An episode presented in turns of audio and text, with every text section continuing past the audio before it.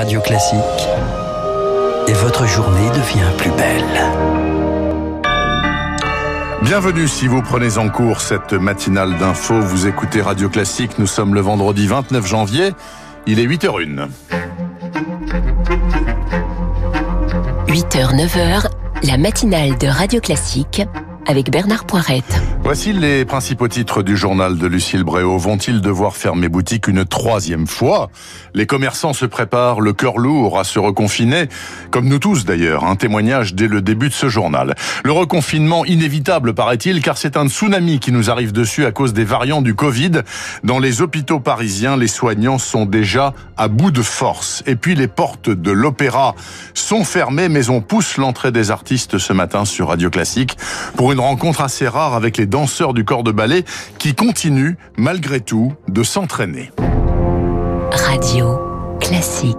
À la une donc ce vendredi matin, l'angoisse des commerçants suspendue à la prochaine annonce d'un reconfinement qui se fait attendre cette annonce. Comme le pays tout entier, vont-ils devoir baisser le rideau une troisième fois, fermer boutique face au Covid? Rien n'est acté, mais Emmanuel Macron pourrait annoncer ce week-end ou lundi des mesures plus strictes, une prise de parole qui se fait attendre et des commerçants obligés de naviguer à vue. Émilie Vallès est allée à leur rencontre dans le centre de Paris. C'est épuisant, cette impression de ne pas voir le bout du tunnel, se désespère Michael, responsable d'une boutique de bagagerie Aujourd'hui, il ne se fait aucune illusion. Ah, là, on est sûr de fermer, oui. Enfin, s'il y a un confinement, on se pose même pas la question. Le problème, on a l'impression que ça va recommencer encore et encore. Puis nous, en plus, on est vraiment dans le milieu qui marche le moins parce que du coup, avec les voyages qui sont annulés, il y a pratiquement pas de vacances. Franck gère lui un magasin de prêt-à-porter pour hommes. Il regrette le manque de visibilité et craint d'être prévenu au dernier moment s'il doit fermer. Vendredi, généralement, je fais mon réassort pour le week-end et la semaine. Bah là, je vais pas le faire. J'ai pris la décision de pas acheter ma marchandise et passer mon week-end comme ça, quitte à manquer un peu. On n'a pas beaucoup de trésorerie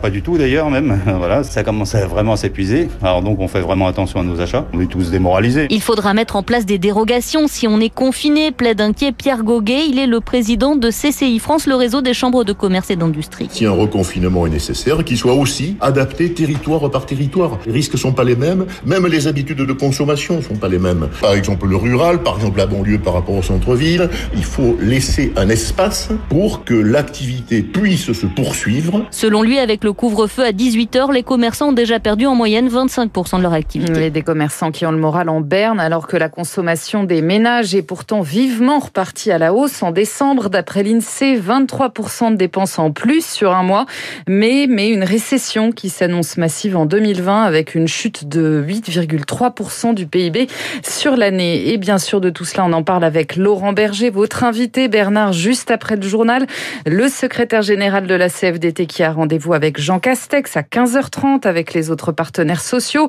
Hier, le Premier ministre a reçu les forces politiques du pays. Un consensus s'est dégagé pour prendre des mesures supplémentaires. Un débat et un vote symbolique pourraient avoir lieu au Parlement la semaine prochaine. Car, car la situation sanitaire, malheureusement, est très inquiétante. Le nombre de contaminations aux variants anglais plus contagieux ne cesse d'augmenter. Plus de 2000 cas par jour contre 500 début janvier désormais en Ile-de-France.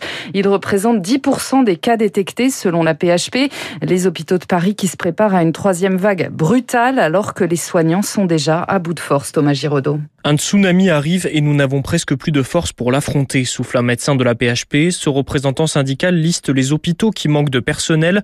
Là, 11 aides-soignantes, ailleurs 6 infirmières. Alors on appelle les soignants sur leur jour de repos. On demande aux cas contacts de venir quand même travailler. Dans une note interne révélée par les échos, la cellule de veille Covid des hôpitaux parisiens prévient il faut mobiliser le plus de bras possible, intérimaires, pré-retraités et pousser les soignants à travailler plus. La PHP songe à majorer de 50% les heures supplémentaires à récompenser ceux qui renonceront aux vacances de février. Mais tout le monde est déjà épuisé, raconte un soignant. Au lieu de tirer sur la corde, il faudrait recruter du sang frais. Et le constat d'Olivier Véran annonçant qu'il n'y aura aucune primo-injection dans les hôpitaux franciliens à partir de mardi a plombé le moral des blouses blanches. Car le retard de livraison de vaccins se multiplie après Pfizer et AstraZeneca. C'est au tour de Moderna d'annoncer qu'il va réduire sa livraison d'un quart en février. Seul un million de Français supplémentaires recevront la première dose en février. Et conséquence donc, tous les rendez-vous pour les premières injections reportés en Ile-de-France, dans les Hauts-de-France et en Bourgogne, Franche-Comté, s'inédier.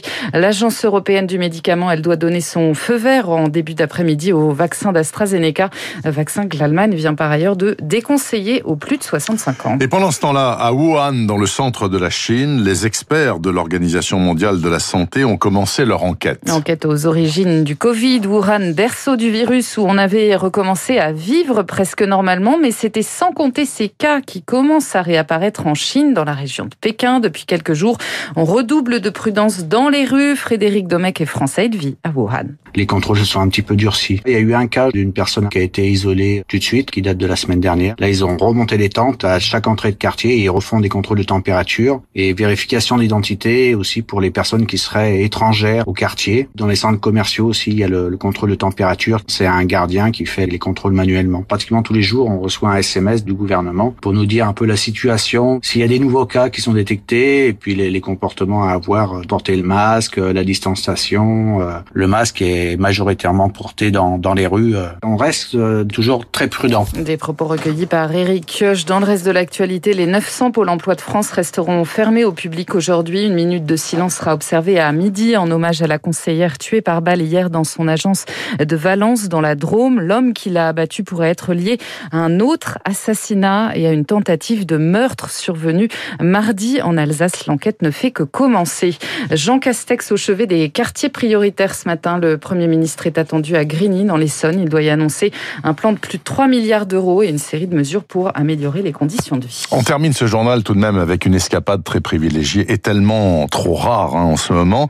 Escapade dans les coulisses de l'Opéra de Paris. L'opéra qu'on aime et qu'on soutient évidemment sur Radio Classique, l'opéra privé de spectateurs depuis des mois, mais où la vie ne s'est pas tout à fait arrêtée.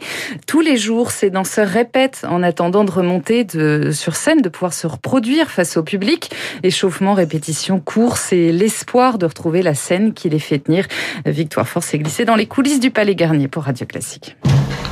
Au-dessus des toits de Paris, Ludmila Pagliero et Mathieu Gagnot répètent In the Night. Chorégraphie de Jérôme Robbins, musique de Chopin. Les deux étoiles interprètent la jeunesse de l'amour avec la même rigueur, 6 heures par jour de danse, mais à la fin une absence. Juste avant l'entrée en scène où euh, on a l'adrénaline à fond, les regards. On tient, on tient, mais euh, mentalement c'est la partie la plus difficile, je dirais aujourd'hui. En septembre, ils avaient pourtant regoûté un peu au public, espoir déchu. On travaille le style, on travaille la technique. Mais le, le live fait qu'on monte une marge de plus. C'est euh, les spectacles qui nous amènent aussi à nous dépasser physiquement, à nous dépasser artistiquement. Malgré tout, on a quand même énormément de chance par rapport à d'autres acteurs de la culture pour qui c'est vraiment, je pense, un, un tsunami. Beaucoup ont découvert le télétravail en 2020. Leur découverte à eux, ce sont les week-ends. Ça nous paraît des fois un peu lent. On n'est pas habitué à avoir ce temps libre. En attendant de retrouver l'émotion partagée d'une soirée de spectacle, In the Night est à voir en ligne dès demain. On ne sait pas pour quand, mais il y a un avenir quand même qui nous attend. Nocturne en dose dièse mineure opus 27 numéro 2 de Frédéric Chopin pour terminer ce journal et commencer très doucement cette journée. On en a bien besoin. Merci beaucoup Lucille Bréau. Lucille revient à 9h pour le flash.